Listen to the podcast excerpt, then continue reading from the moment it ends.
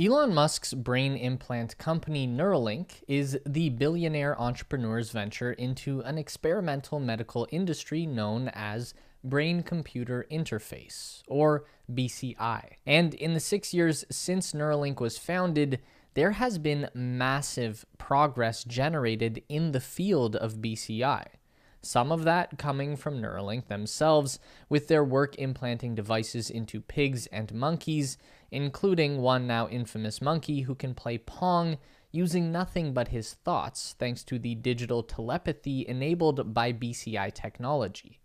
And now, the next generation of brain computer interface is going to human trials for the first time in the United States. The implanted computer device will then connect with the rest of the system via Bluetooth, either paired to a computer or even just a smartphone. The beauty of the synchron procedure is that there will be nothing sticking out of the person.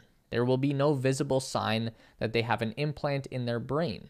The system can be used anywhere. The surgery can be done in any hospital setting in just a couple of hours, and most importantly, there is no need to open the person's skull or damage their brain tissue.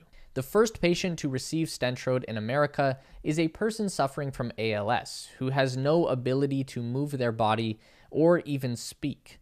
Thanks to the Synchron device, this person is now able to use a computer and communicate by text just by thinking. The only downside to the Synchron is that it is only inside a blood vessel that runs through the brain. The electrode is not actually inside the cortex tissue and physically interfacing with the neurons. Sie sagen also, dass der Affe diesen Arm nur mit Hilfe seiner Gedanken steuert? Ganz genau. Es gibt 100 Sensoren und jeder reagiert auf eine andere Hirn- oder Nervenzelle.